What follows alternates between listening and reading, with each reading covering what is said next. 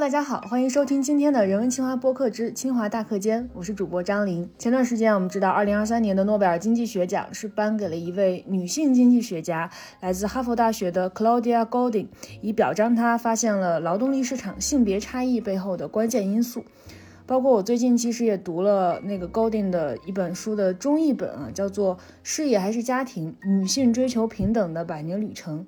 呃，这本书其实也是 Goldin 的一项研究，他把二十世纪初至今受过大学教育的女性群体呢分成了五组，深入研究了他们在事业、婚姻、子女等方面的理想抱负，跟现实中实际遭遇到的各种阻碍以及代际的演变历程。那这本书我读的也是心潮澎湃，觉得无论如何都要组织一期播客，找人聊一聊这个话题。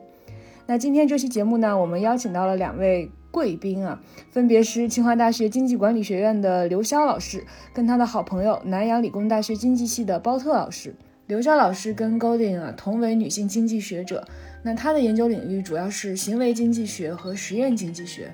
呃，目前刘潇老师也是担任了好几本经济学国际期刊的副主编，他的发表也非常的厉害啊。除此以外呢，刘潇老师还担任了国际实验经济学官方组织叫做实验经济学协会的执委会成员。那期间呢，刘潇老师也是一直在参与和组织面向女性实验经济学者的相关学术研讨会，致力于推动该学科女性的互助支持。包特老师呢，也是一位实验经济学的青年学者，同时呢，包老师也是一个奶爸啊，也是一个女儿奴，他的女儿真的非常可爱。那前几天啊，包老师刚刚喜提了一个微博热搜，因为他最近刚好发表了一篇性别经济学方向的论文，通过计量方法分析了繁盛美现象背后的社会经济因素。那具体什么是反生美现象呢？我们一会儿也听包特老师给大家讲一讲啊。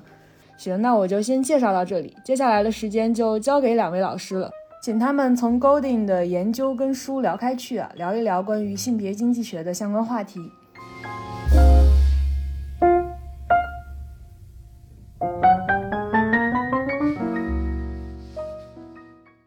比较有趣的一件事情是，呃，我前段时间正好买了他那本。事业还是家庭？女性追求平等的百百年旅程的这本书，然后这本书一直就放在我的这个桌子上，好像每次我哎我没事儿我就翻一翻，然后有人进我办公室了，哎，别人会看到这本书。呃，我觉得我可能更多的是说从呃一个女性科研工作者的一个角度，我我看到这样一个特别厉害的。嗯，女性经济学家，嗯，她能够从一个经济史的这样一个角度，对吧，去探讨这个女性在劳动力市场上的这种呃歧视也好，或者是说呃不公平也好。然后，首先我去哎嗯识别这样一个现象，其次呢，我能从一个非常宏大的角度去给她一个完整的嗯解释。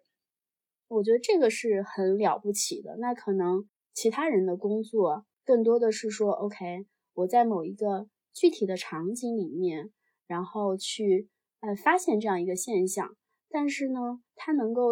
提供一个宏大的一个系统的框架去解释。我觉得这个是一项非常非常了不起的工作。其实我个人没有那么说一定要强调。呃，女性怎么怎么样，或者男性怎么怎么样，呃，而可能更多的是说，嗯，女性在这个职业发展的过程当中，越走到后面，嗯，你的 role model 越少。实际上，现在在经济学或者金融学，呃，或者管理学里边，也有这样一个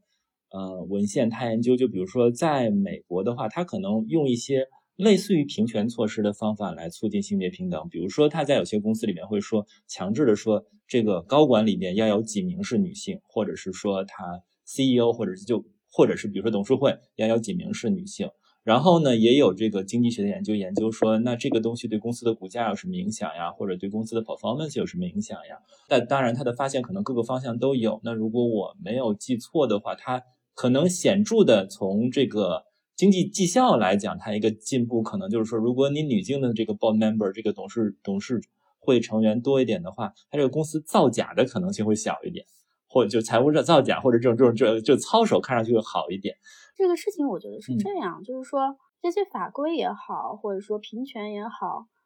嗯，它是让大家有一个，我觉得是兜底的一个表现。就如果没有这些法规，没有这些政策，就完全就是堵死了一道门了。那你有了这个之后呢？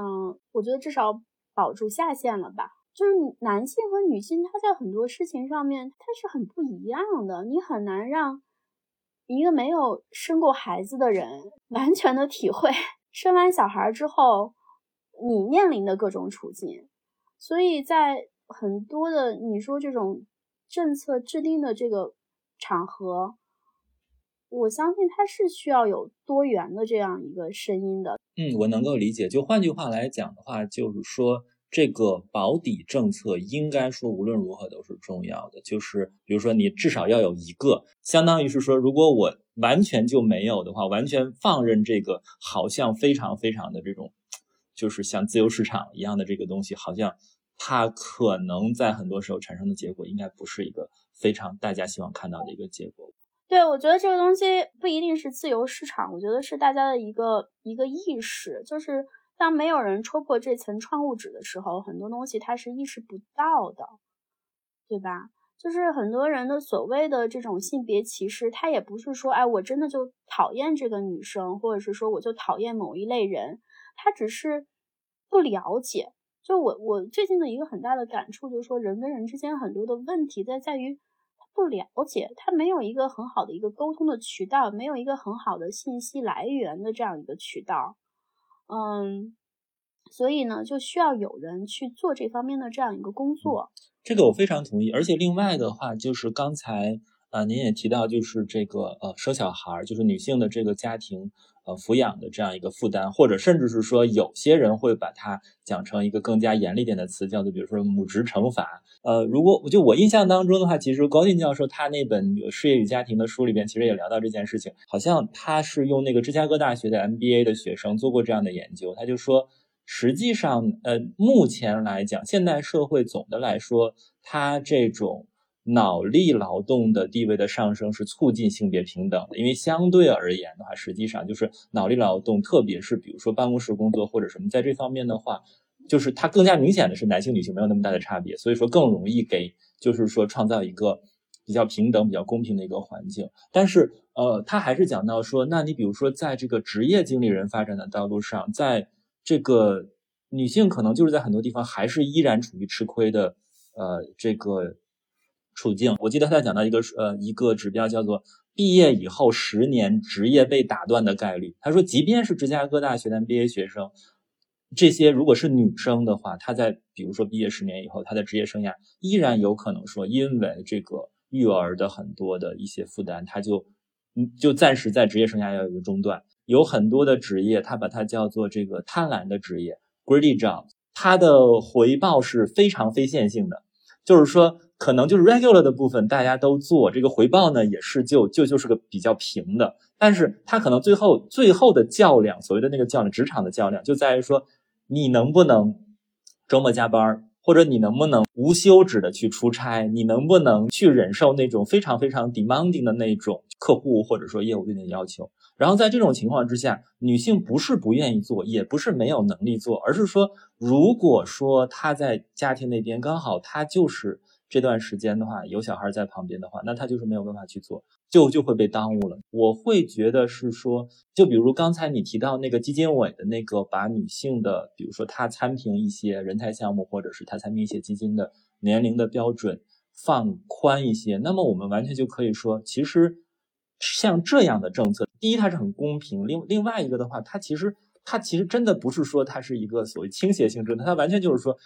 因为实际上在这中间经历的那种吃亏的地方实在太多了，可能这个东西，对，就这个东西也不见得真的能补偿它，但是就好歹我们做一个努力去尝试着试一下，看看能不能变得好一点。但是就是这个甚至可能还是不。哎，我插一句啊，而且我其实有一个事情，我自己也很困扰，就我之所以买《Golden》这本书，以及我买了很多这种女性成长的书啊，去试图去寻找答案，就是，嗯，你看啊，一方面。你看到这些政策，嗯，就像你说的，OK，它也不是说就是刻意的向你倾斜，而是说你之前你其实就是它不一样嘛，对吧？不同的时间，但是你有时候你也会听到一个声音，就是说啊，那他之所以呃受到这个认可，呃，他之所以拿到这个奖，因为她是女的，是有这样的声音，对。就我并不希望人家会觉得说我是因为一个女的，所以我额外的被受照顾，但是你好像又不得不去接受这个，很多人他就是这样一个想法，对吧？对对对，我我非常能够理解。比如说，我们小的时候看一些电影，会传达一种那种观念，比如说就是看那种老的欧洲或者美国的电影，说呃，就所谓叫绅士风度、女士优先等等等等。但是近些年，可能大家对它就不再持有一个特别正面的看法，就说这其实这个东西还是一个蛮。暗含带有歧视性的一个东西，因为我是一个比较玩社交媒体的人，就是呃，这个高进教授得了诺奖以后，确实社交媒体上面是有一些不太和谐的声音在讲说，哎，这是个政治化的诺奖，或者说这个奖给了她就应该是女的。我其实也不是做这个领域的，但是你比如说你稍微查一点，就我稍微查了一点背景资料以后，我就会觉得是说。这个指责也太不公平了吧！在讲这个话的人，他能不能先仔细看一下那里边有什么？我自己就是随便看了一下他基本的一些资料以后，就是我我是有非常非常高的信心，就我不需要做这个领域，我有非常高的信心说，高天教授得这个诺奖跟他是不是女的完全没有任何关系。就以他对于这个女性的劳动参与率或者收入分配的这些研究、一些的贡献和这些洞见、这些 insight。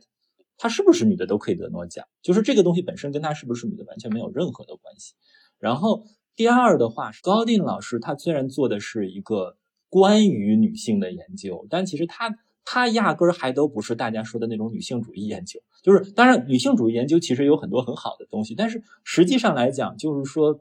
这个高定教授自己，他对很多东西，包括是说，他其中有很多主要的观点是说，哎，那我们把男女的收入不平等和劳动力参与市场参与率的这个东西分解一下，看有多少是被教育解释的，看有多少是被年资解释，看有多少被什么什么解释，然后我们来再来看说，如果我们要推进平等的话，有多少是应该是在这是这边这方面贡献的，就是它是一个非常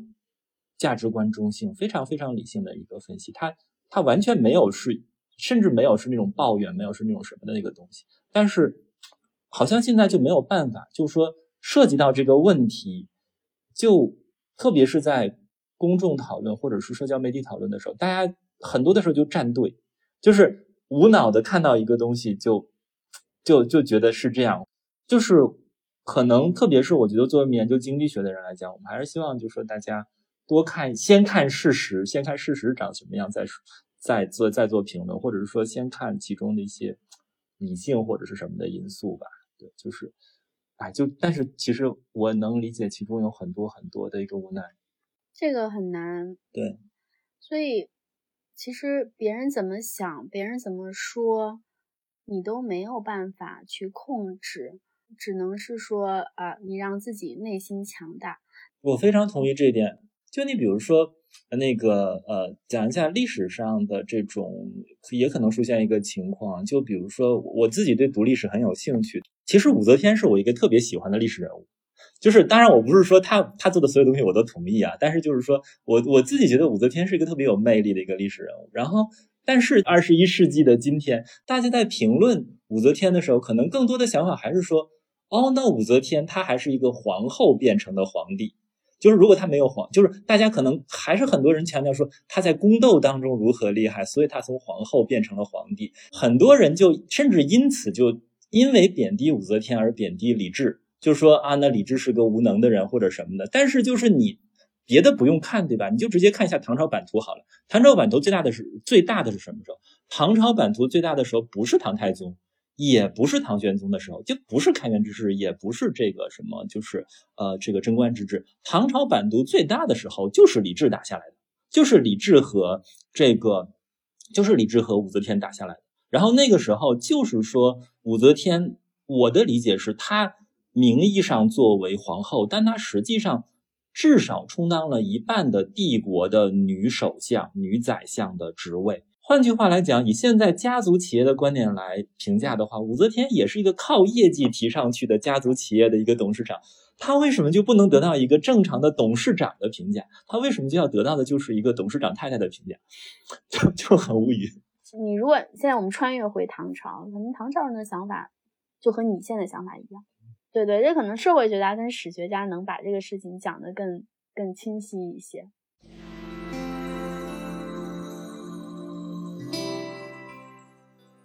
刘老师，你怎样看待？就比如说，大家传统上对女性有这种刻板印象，说女性可能是相对来说比较细腻的，或者比较温婉的，或者比较什么的。但是实际上，我们都知道，在职场上，对于男性、女性，对于所有的人都是一样，你总要有那种比较有进取心，甚至有攻击性的一方面。你怎样看待这两个因素的呃差别或者联系呢？我觉得，不管哪个行业，你如果要往前冲。都要有进取心吧。那我是怀孕生小孩儿，我才真真切切的感受到这个，嗯，男女的差异。这件事情怎么讲呢？就是我自己有一点体会，我我不能说有特别多相关的体会。这我们家小孩其实是在我们在欧洲的这个工作的时候生的嘛。然后就是在欧洲的话，实际上来说，这个老人来照顾也麻烦一点，或者是说这个也没有办，没有不是很容易能找到保姆呀或者什么的。就很多的时候，其实欧洲的时候，就小夫妻的话，你自己就是带也很正常。而且欧洲的话，可能相对来说，它那个文化的话，就是男性在很多的时候，你就是没办法，他都要上班，那就也是你带一天，他带一天，或者是怎么样的。呃，如果是一直在欧洲的话，好像就感觉这个也挺正常，挺没什么。如果其实这个是在亚洲的话，其实。呃，它首先是对女性不友好，但其实另外的话，在有些那种传统社会的刻板印象，它对男性也很不友好。如果你想在这个当中就是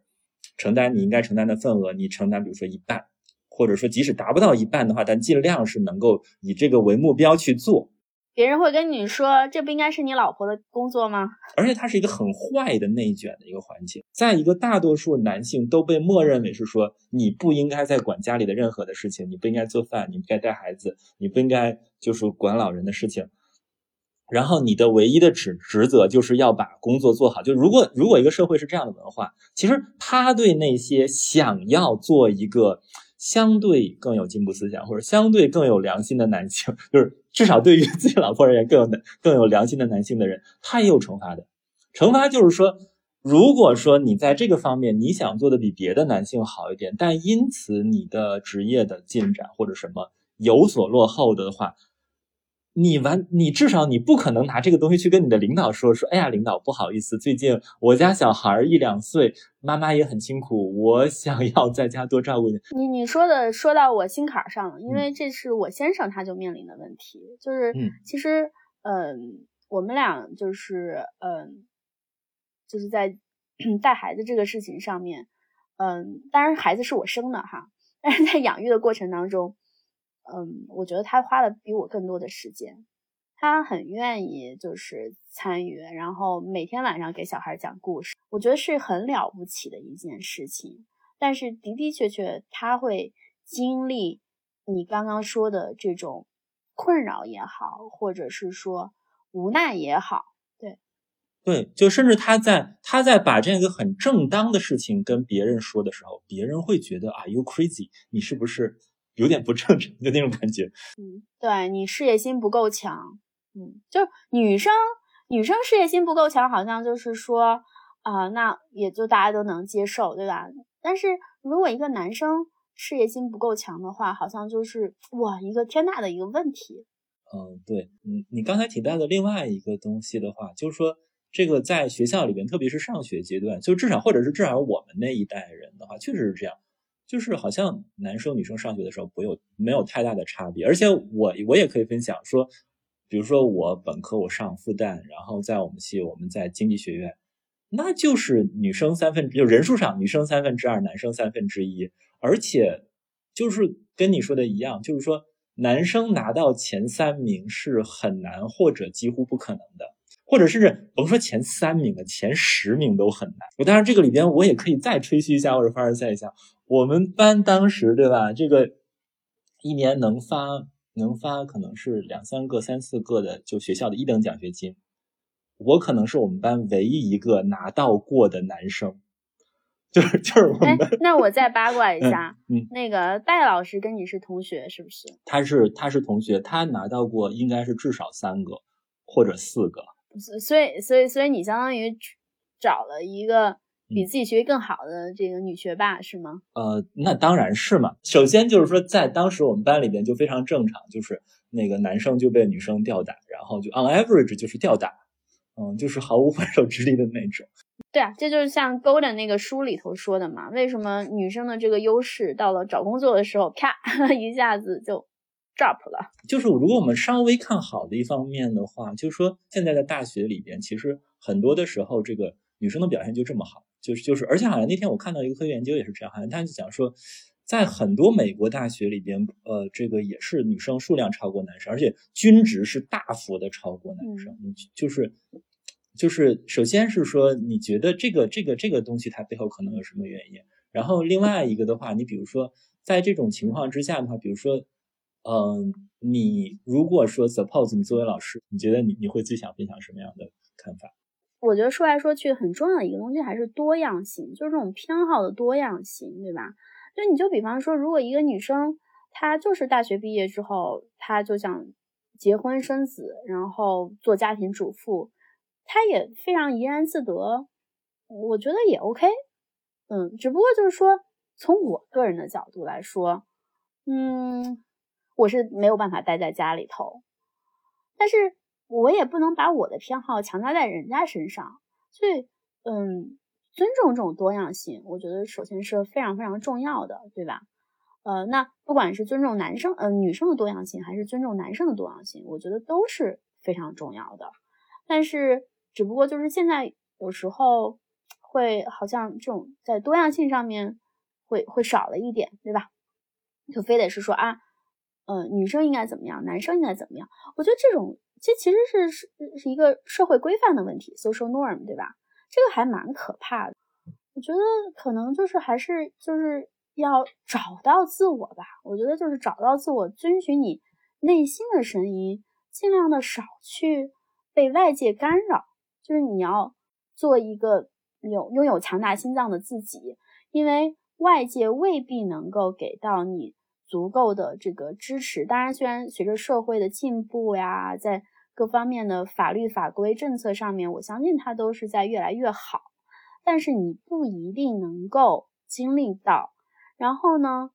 嗯，你只能是去让自己变得更强大。就是我，我之前看到过，他们有这样一个说法嘛，说育儿关于育儿怎么怎么带男孩，怎么带女孩的问题。嗯，好像是真的有一个研究曾经说，说男性通常来讲，他在什么时候变得更容易支持性别平等或者平权？就是说，当他有了女儿之后，我倒没有从我女儿那儿得到任何反馈，男孩要像男孩，女孩要像女孩，就我倒没有听说过这样的情况。但至少我小的时候，我跟我女儿在一起的话，我就一定是说是这样，就是比如说。那个我自己就特别喜欢看三国，那然后就是我女儿看那个历史是一群喵，她就也看很多的三国的一些东西。我们两个待在一起最开心的时候就是一起聊三国，呃，就是聊各种各样的历史上的一些事情。我有的时候会给她买那种就是比如说正正常的 礼物，对吧？比如说那个绝地战士的激光剑，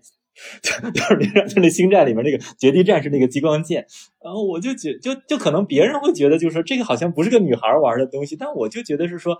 这个。不重要，对吧？他喜欢就行呗。我觉得没有对他产生任何不好的影响。就比如说，他平时呢，那他该去买那种，比如说什么像小仙女一样的裙子呀，他会去买。但是呢，就比如说他另外同时的话呢，他有的时候时不时玩一个东西，他也拿个什么刀枪剑戟什么东西在手手上晃，我就觉得也挺好的。我就觉得，那你为什么不能是同时都去？就在一个人身上也可以有这样多样性。就我可以这个时候打扮成小仙女，然后下一秒我也是。就拿这个宝剑，拿这个什么的，就就也也挺好的呀。或者可以继续讲一下，那你比如说，嗯，作为一个女性或者作为一个女性的经济学者，你觉得在那个育儿或者是说这个方面，你有什么样的一些想法？你希望你将来的小孩是怎样的发展，或者说你觉得，呃，你的专业背景或者什么会会会有什么东西可以可以 share 给大家关于育儿？我当然对他们是有期待的，对吧？就是比方说，我希望，哎，还是以后能跟我们一样在学术界吧，因为学术界我认为它非常的自由，然后自己做一些好玩的，然后认识一些，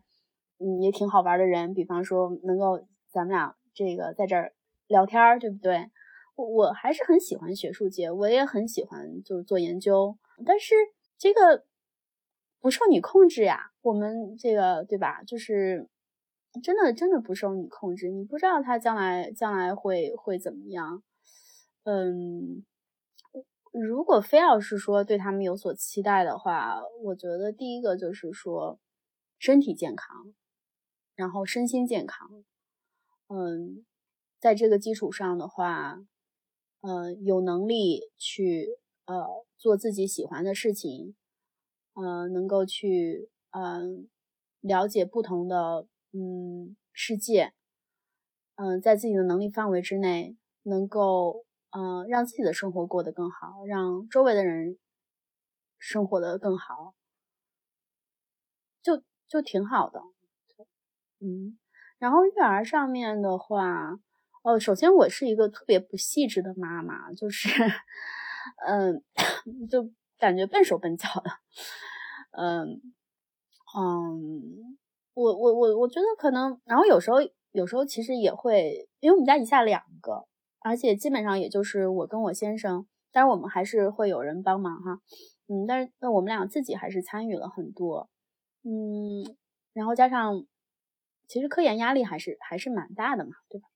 嗯，有时候也会就是本身也不是那种非常温和的，有时候也会暴躁。但是，嗯，我觉得我做到了几点吧。一个就是平等的对待，我从来没有觉得说，呃，因为呃我是妈妈，他们是孩子，然后他们是我的生的，是我生命的一个延续，我就有任何的权利去。控制他们，我我觉得我更多是把他们作为当一个朋友，就是我也会跟他们讲说啊，嗯，工作上碰到什么事情啊，生活上碰到什么事情啊，我觉得很开心啊，呃，我觉得呃很很难过呀，嗯，我都会跟他们讲，嗯，然后第二个呢，就是我尽量的给他们的一个状态，就是他们看到他们眼中看到的妈妈，就是说。呃，我妈妈最喜欢写论文，就我妈妈什么也不会，就爱写论文。对，然后有一次特别逗，然后说到一个学生，然后我说，哎，那学生挺不错的什么的。然后我女儿就跟我说，说妈妈说那个哥哥是不是论文写的特别好？对，就我我我觉得我能给我女儿去做的，就是说做一个尽量的。开心的、向上的一个妈妈，我我我还是觉得说你去做什么是最重要的。他也会观察你，对吧？如果你每天你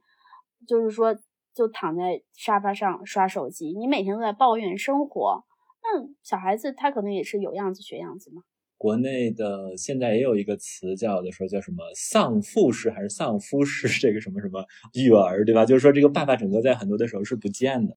因为像我们都做一些机制设计、市场设计的研究，那就会首先从根儿上去讲，是说，OK 是什么样的机制制度，呃，造成了这样子的一个现象。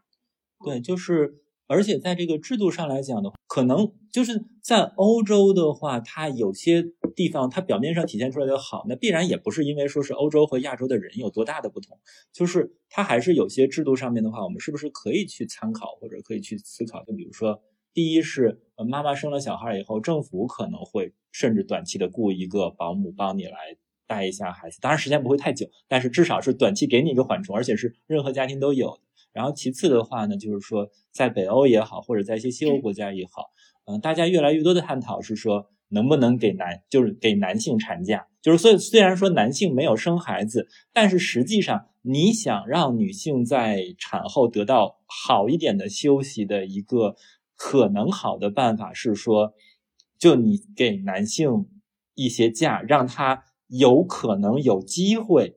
去去帮忙，去在家里帮忙。当然，虽然说你这个东西不能避免说有些男性还是很机会主义，还是很。不行，他给了他假，他也不干。但是至少你，就是说，换句话说，你至少不要去惩罚那些想要去帮助带小孩，但是没有能力、没有时间去带小孩的那些男性。可能这个这个机制也是非常重要。对。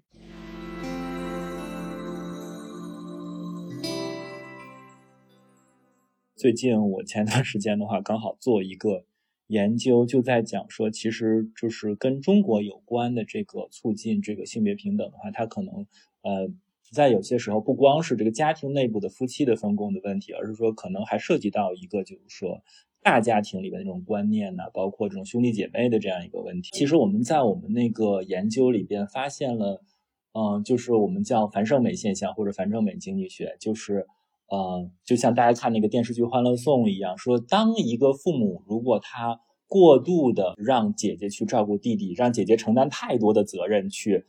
给弟弟好处，就是在家庭内部进行转移啊，或者是什么？当当当当这个父母对姐姐特别不公平，然后就是去 benefit 去让弟弟。但是樊胜美不是妹妹吗？樊胜美是妹妹啊。哦，樊胜美是妹妹，她哥哥嫂子，你看你就没仔细看。没仔细看，没仔细看。OK OK，那 anyway。没有逗你了，但是很多的确就是说，呃，是，就是说姐弟那个关系可能更容易那个姐姐付出嘛。然后你们的主要结论是啥？主要结论就是说，其实跟你刚才提到的两个点都有关系。呃，第一个点的话呢，就是我们发现，比如说我们把这个有兄弟姐妹的男孩分成四类，比如说这个，呃，就是有兄弟的呃男孩，然后有呃有兄弟的女孩，然后没有兄弟的男孩。没有兄弟的女孩，这个我们用了一个指标叫做 locus control，就是中文我也不知道怎么翻译，但它它大概的那个意思就是说，一个人有多大程度上相信是可以靠自己的努力改变命运的，就有点像那个，就比如说小哪吒说那个我我命由我不由天的感觉，他就是说人在多大程度上相信这件事情，相信自己的努力能够改变命运，然后我们就发现就是说，就是有有兄弟，特别是有弟弟的女孩。明显对这件事情的信心或者他相信程度要低于没有兄弟、没有弟弟，然后有姐妹的女孩。然后同时的话，一个比较有意思的什么呢？就是说，如果你去比较男孩，男孩就是有兄弟有姐妹没有差异的。我们当时起了一个有点夸张的名字，叫做 unlucky to have brother，就是说有一个弟弟的这样一个负面的这样一个影响的话，实际上就是说它只对女孩出现，但是对男孩就不出现。这个是第一个的这样一个东西，但当然我们后来做了一些机制分析，然后就说说是，嗯，在我们的我记得有一些性别的实验的 paper 里头，是不是也就讲过？好像是有，对，行为实验里边也有这个，或者他他那个是叫单一性别环境和多性别环境，好像是这个这个这个行为有什么不同？呃，我们那但我们那个好像其实并没有，我们那个里面的机制没有太多的发现这个单一性别和多性别环境，我们好像发现更多的就是说其实是这样，就是。还听起来就是前前后后拼起来，我觉得是蛮蛮合理的一个解释。就是说什么呢？就是说，在这些家庭里边，往往那也是这些家庭，就是说是属于父母就是会在特别是生产，我们叫生产性资源上给女孩更少的注意力。就你比如说，如果女孩有了弟弟的话，那父母可能就在比如说补课呀、到学校去开家长会呀，像这些事情上面，他就明显减少了对女孩的投入。就虽然说我们发现其实。他在其他方面没有更加的亏待女孩，比如说什么零用钱什么的，其实没有差别，就只是说在小孩未来发展的这些投入上面，他的他的投入其实降低了。然后这样的话呢，相当于他对女孩的一个士气就是很大的一个打击。就是说，你发现你家庭里边没有给你提供那样一个努力，就较少的提供了这样的努力环境的时候，你的努力的那个预期的回报低了的话，那么你会导致就是这个，就是你的这个。努努力的意愿也会降低，然后我们就在讲说说，实际上这个东西，这样一种不太友好的这种文化或者重男轻女的思想，其实它会有各种各样的，就是比如说短期内它也会一种 material 的这种这种这种不平等，但在长期上来讲，它其实损失的是人的那种努力的那种向上的那种那那种精神。其实这个东西其实可能对于长期的经济发展、社会发展是更可怕的。让我打断一下，但是就是说这个东西，就是说它到底是一个所谓的。偏好的歧视，还是说是一个统计意义的歧视？我我投资给男男性是到底是因为我就是偏爱儿子，还是说我认为投资给呃我儿子，然后我之后的这个这个回报就是要更更高，这个呃回报率更高，然后回报额越更大，嗯，就就很难很难讲，我觉得这个事情。非常好，非常感谢，我非常开心你问这个问题，因为他正好问到了我们文章一个很好的一个贡献。呃，应该是那个我们的编辑和审稿人也蛮喜欢我们做的一个点，就是说我们那里面刚好那个问卷当中是有这个问题，就是问父母，就比如说你对于这个啊，就是就是你就若干方面的这，比如说你觉得传宗接代是不是一个很重要的事情？这个就是偏好的问题嘛，对吧？就是说你是不是就传宗接男孩能够传宗接代，女孩好像就对他们来讲，他们觉得不能。第二个的话就问，就是说你觉得养儿防老是不是个重要的事情？正哎，这个里边还真的是我们我们 identify 出来，就是是是那个 taste 的偏好，不是那个是不是不是经济偏好？就是说我们做出来的就是那个呃，这个弟弟对姐姐的这个负面影响，跟那个养儿防老观念是没有没有显著相关性的。它基本上是都是来自于就是那个传宗接代，而且特别是父亲对于传宗接代的执念，所以这是个观念问题。就有没有人跟着我信？对对对对。我个人认为是 irrational 了，但就不理性了。但是，哦，对，就是我们我们这个 研究做的是这样的一个。哎，其实我觉得这个中国人对于姓氏的这个执念蛮有意思的哈。啊，对，就是就是挺有意思。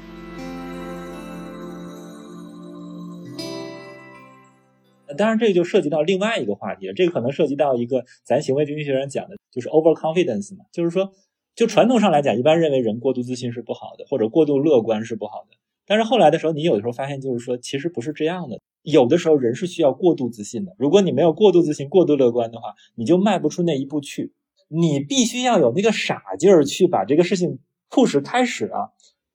对。然后到后来的话，你你你到那儿，然后等你到那儿以后，你发现哦，其实没有那么乐观。但是如果你开始的时候就对这个世界有过于清醒的认识。其实那就完了，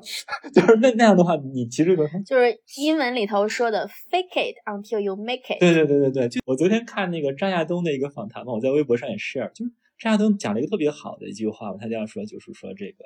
人很多的时候能力是怎么来的？能力是靠他说能力其实是靠努力拉扯出来的。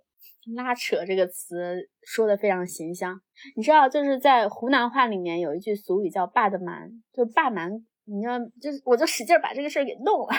年轻人成长的这个过程，在职业成上成长的过程，尤其我们把它再聚焦一点，在科研上，我个人感觉就是说，女性在成长的过程当中，这个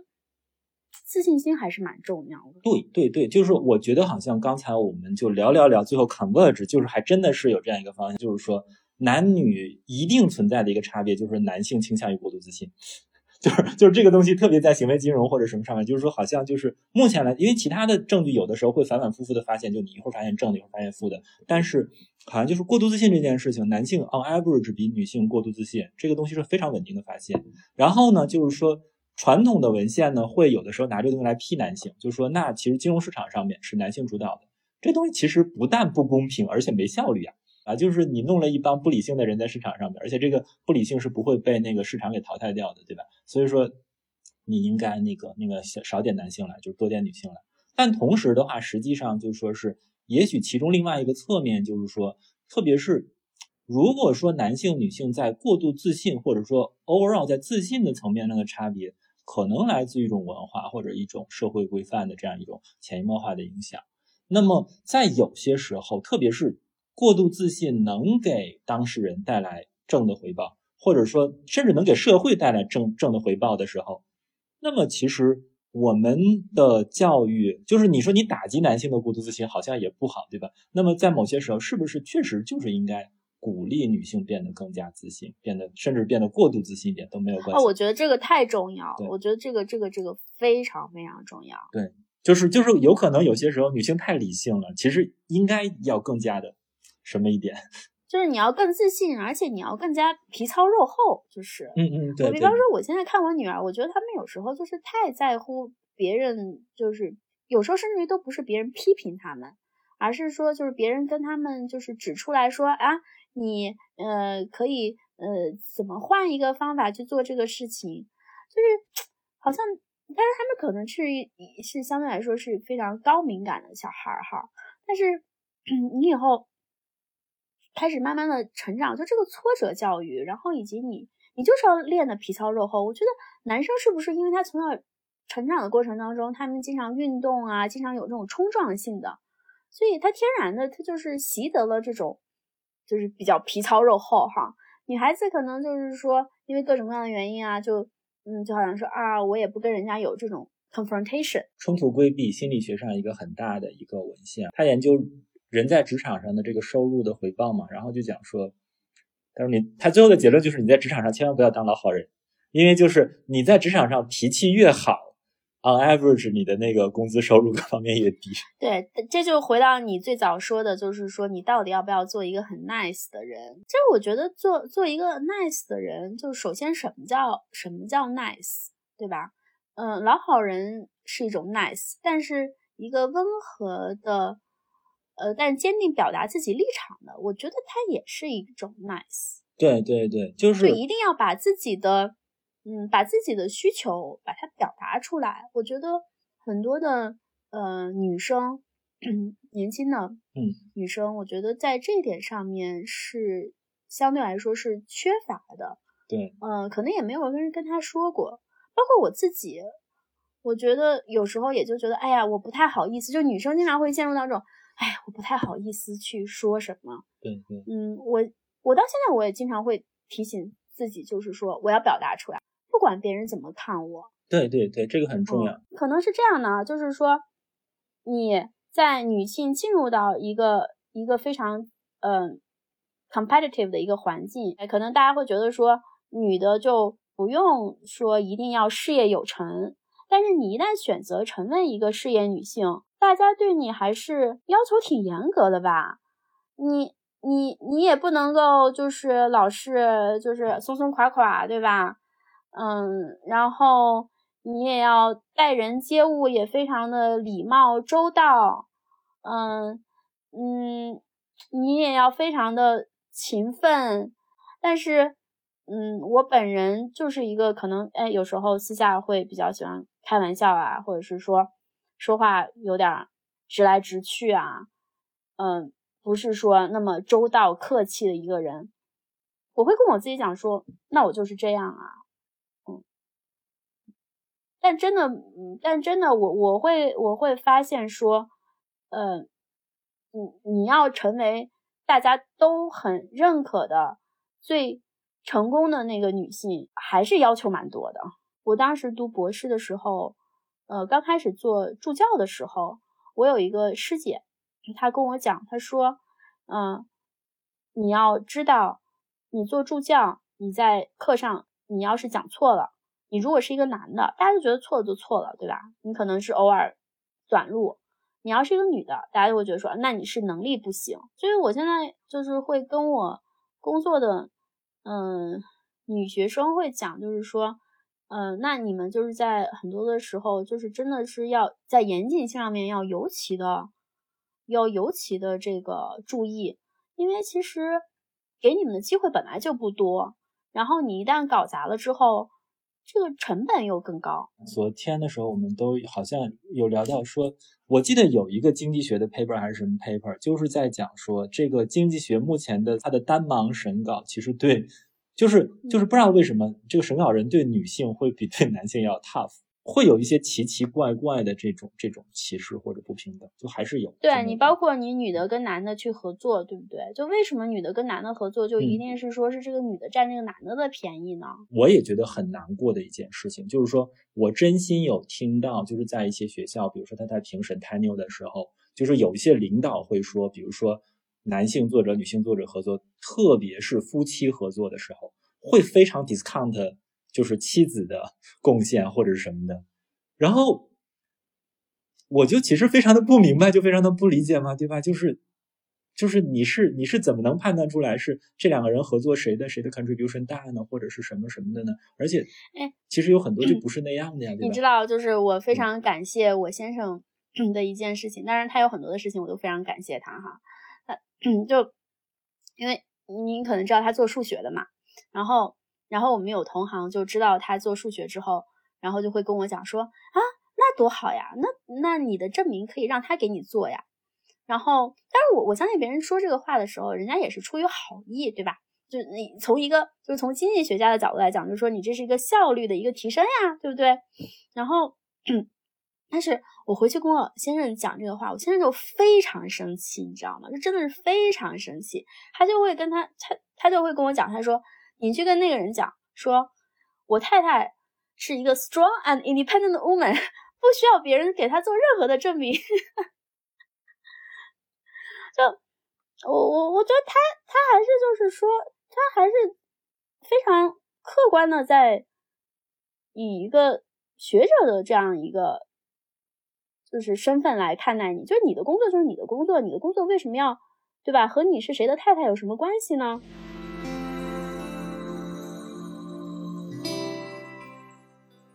最后，我们来总结一下，或者讲点开心的事情。好啊，好。刚才就是刘老师也讲到说，高定教授其实他有一个很大的 potential，是确确实实，就是他获得诺奖这件事情，可能本身对于很多的女性经济学者，或者更广泛意义上来说，它可以起到一个 role model 的作用。就是我很好奇，那比如说在就是除了高定教授以外，比如说在我们这个经济学界里边，您自己有没有一些？嗯，非常喜欢的女性的一些榜样的一些学者和经济学家。哦，呃，当然，当然，当然，哎，其实这种喜欢，我觉得，嗯，它就是